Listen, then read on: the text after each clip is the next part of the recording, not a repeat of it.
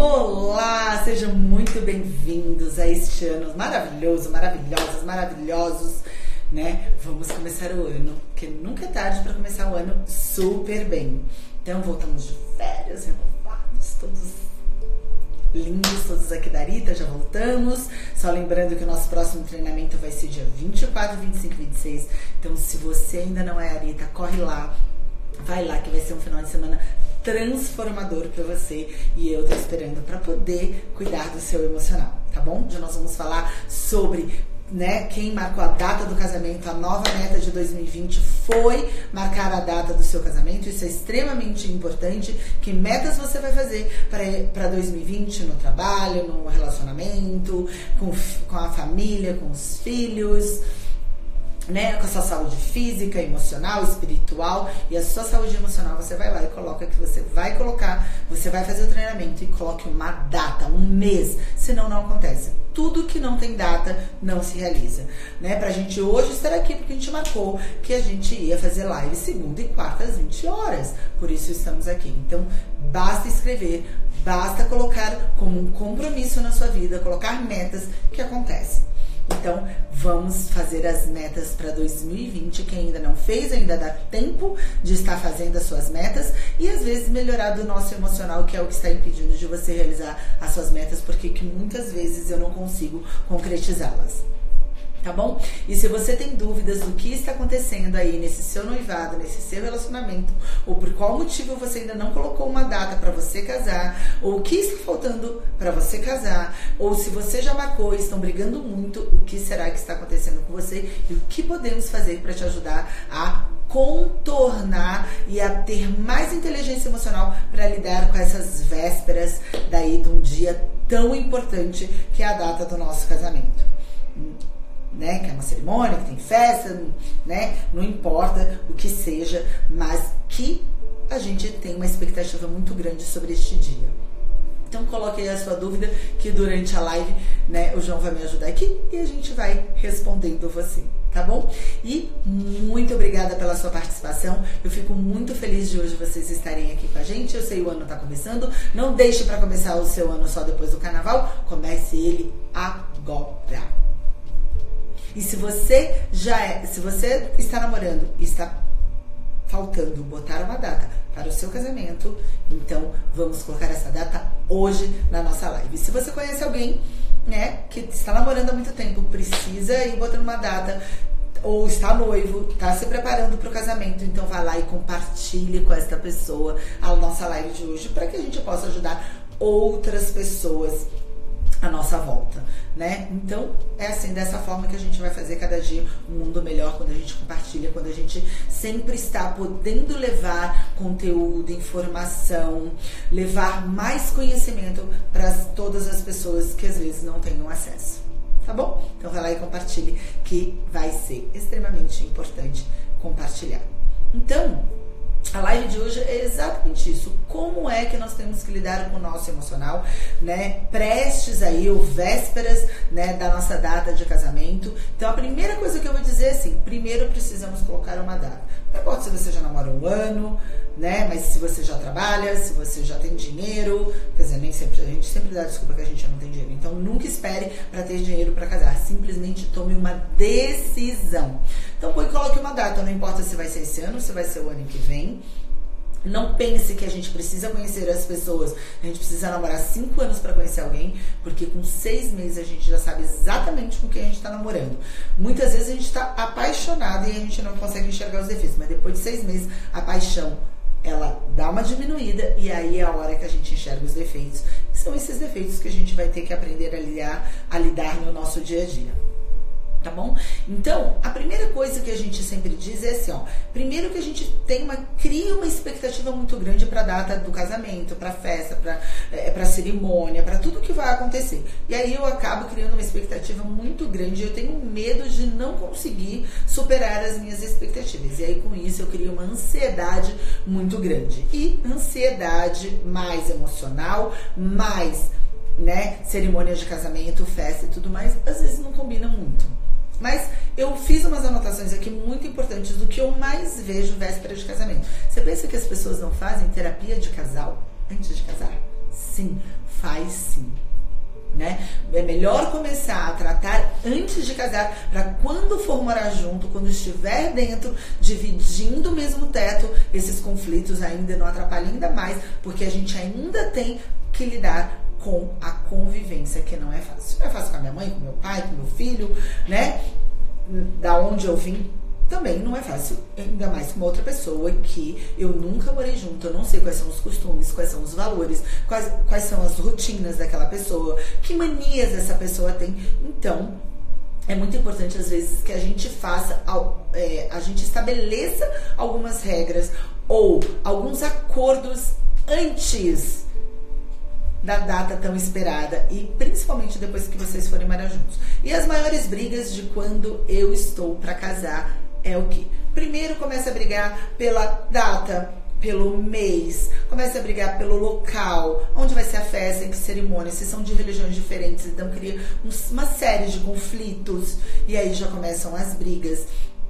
Começam as brigas porque tudo aquilo que de repente eu não gosto no relacionamento, eu não quero que o outro, quando case, continue com esses comportamentos, então eu começo a cobrar antes e isso gera um estresse. E para evitar ainda mais estresse, então, no ano que você vai casar, que você pôs a sua data, por favor, não mude de emprego. Por quê? Porque já tenho o estresse do casamento, já tenho o estresse da mudança, já tenho o estresse de mudar para uma nova casa, aprender a lidar com uma, né, a conviver com uma pessoa que eu nunca convivi, também tem, a, então já vai ter a mudança também do trabalho. Então, dois estresses, às vezes o meu emocional não consegue administrar muito bem e por isso que eu não acaba não tendo inteligência emocional. E outra coisa né, não faça mudanças muito bruscas naquele ano que você vai casar, porque a mudança já é o casamento tá certo? A adaptação, rotina vai mudar, o lugar que você vai morar vai mudar, tudo vai mudar. Então, se a gente faz muitas mudanças, o meu emocional leva um tempo para digerir e às vezes ele consegue fazer uma coisa de cada vez, ele não consegue fazer várias coisas ao mesmo tempo, ainda neste nível de estresse aí dentro da sua vida. Então, tome muito cuidado. Né? E o que eu reparo muito, às vezes, são os valores. Então aí eu começo a implicar com o jeito que os pais do meu parceiro, da minha parceira, agem com ele. Como foi essa educação? Como foi, né, é, de alguma maneira, essa criação de, do que, que aconteceu? Então eu começo a tomar raiva, porque às vezes o meu parceiro foi criado de uma forma que eu não fui criada.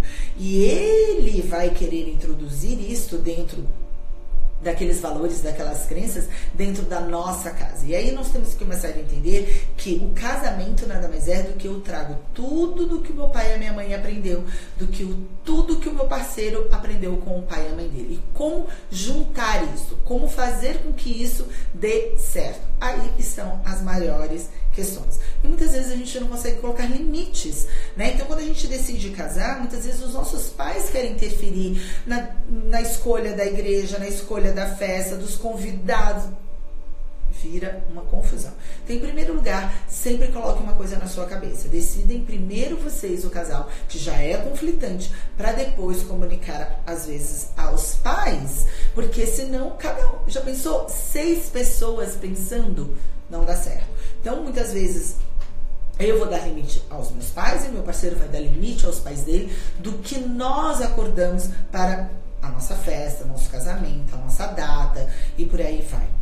Tá certo? Então, às vezes começam as brigas por onde, aonde é que nós vamos morar, se nós vamos morar, morar mais perto da minha mãe ou dos pais dele, em que bairro, em que local, aonde é que vai, né? Às vezes eu quero casar no campo, o outro quer casar é, na praia, então às vezes isso gera uma confusão. Tem gente que quer coisas mais, é, é, vamos dizer assim, mais glamourosa, outros nem tanto, querem uma coisa mais à vontade. Então aí começam os conflitos e nós precisamos aprender a ceder e ter flexibilidade para poder se colocar no lugar do outro, entender o que está acontecendo realmente dentro do outro. Para isso a gente precisa de maturidade, inteligência emocional.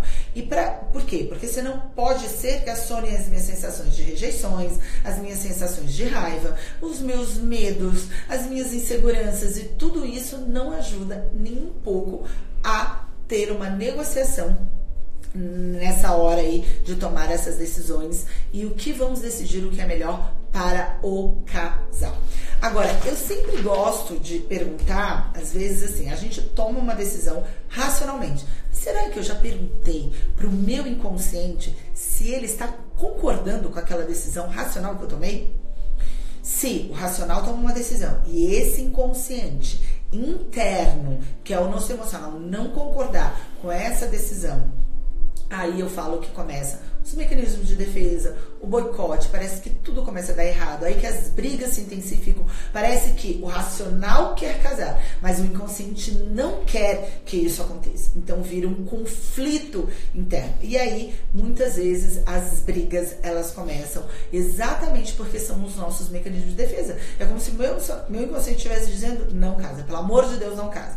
E aí a gente precisa, às vezes, entender como é que foi o meu exemplo de pais sobre casamento e sobre relacionamento? Será que a minha história que eu trouxe do meu passado, eu tive um bom exemplo sobre casamento, sobre relacionamento, sobre flexibilizar, sobre maturidade, sobre é, negociação ou não? Eu venho de um exemplo de relacionamento com brigas, que ninguém se entende, que ninguém dá certo, que ninguém escuta o que o outro pensa e muito menos flexibiliza ou cede. Então, isso tudo vai interferir nos meus casamentos. E aí a pergunta é: por qual motivo vocês estão brigando? Vocês estão brigando porque as suas crenças são diferentes? Você acredita em Deus e o outro não tem religião? Porque vocês acreditam que casamento não é, é para ficar junto para sempre, o outro pensa que casamento se não der certo separa. Quais são esses valores? Muitas vezes as brigas estão acontecendo porque vocês têm valores e crenças diferentes. A sua verdade não é a verdade do outro. E é aí que vão começar as maiores questões das brigas de vocês. E outra coisa importante, brigam por causa de dinheiro. Quem é que vai pagar a festa? Se você que vai pagar. Aí se você não concorda, você quer o fotógrafo do jeito que você quer, porque é você que está pagando. E começa aí uma, um poder, né, de em cima do outro, simplesmente porque eu tenho o dinheiro e o outro às vezes não tem aquele dinheiro. E aí começa. E às vezes o pai acha que pode pagar, então ele tem que interferir na opinião. Então muitas vezes a gente já tem que negociar com os nossos pais. Se vocês não pagar festa, se vocês querem contribuir, então, mas vocês vão respeitar o meu jeito?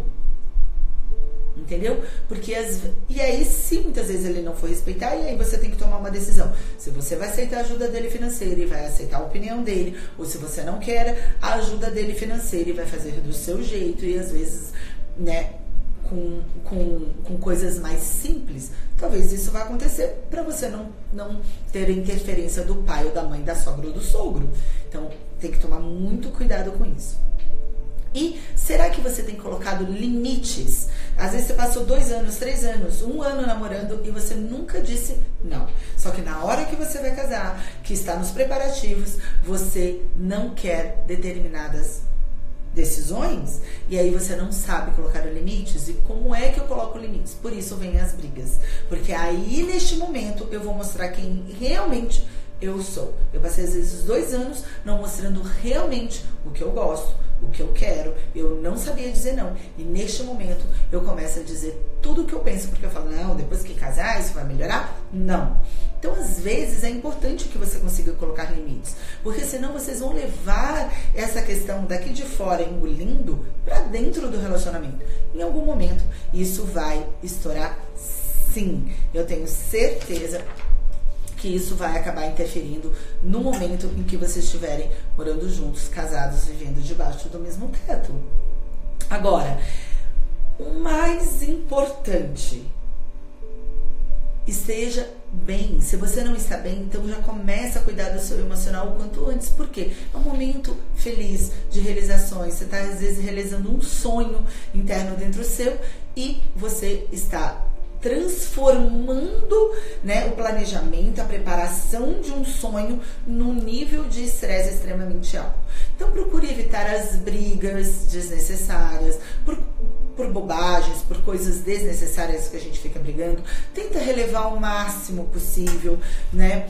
Para que brigue realmente por coisas que realmente né, você acredita, aquilo que de verdade é importante para você. Então, sei lá, cor da mesa, cor da flor, ou então comece fazendo anotações do que de verdade é importante na cerimônia do seu casamento ou no processo que é importante para você, se é a festa, se é a cerimônia, se é onde vocês vão morar, se é algo que você não aceita no seu parceiro, o que, que dá para melhorar, o que, que dá para mudar e conversar isso antes que as brigas de alguma maneira acontecem. Então, isso é extremamente para evitar conflitos. É muito inteligente evitar conflitos sem necessidade. Isso é extremamente importante. Né? Eu sei que nessa correria louca que a gente vive, muitas vezes a gente não dá atenção a isso e isso acaba nos prejudicando. Tá bom? E a gente. Hum, deixa eu ver se eu falei tudo. Então, coloque aí pra mim se você já tem a sua data, ou pelo menos então escolhe assim. Ó. A gente sempre começa a dizer assim: ó, escolhe o ano, depois escolhe o mês em conjunto e depois a data fica mais fácil. Pelo menos o ano em comum você e seu parceiro têm que ter. Senão, isso não acontece. E aí depois fica mais fácil o mês e depois mais fácil a data.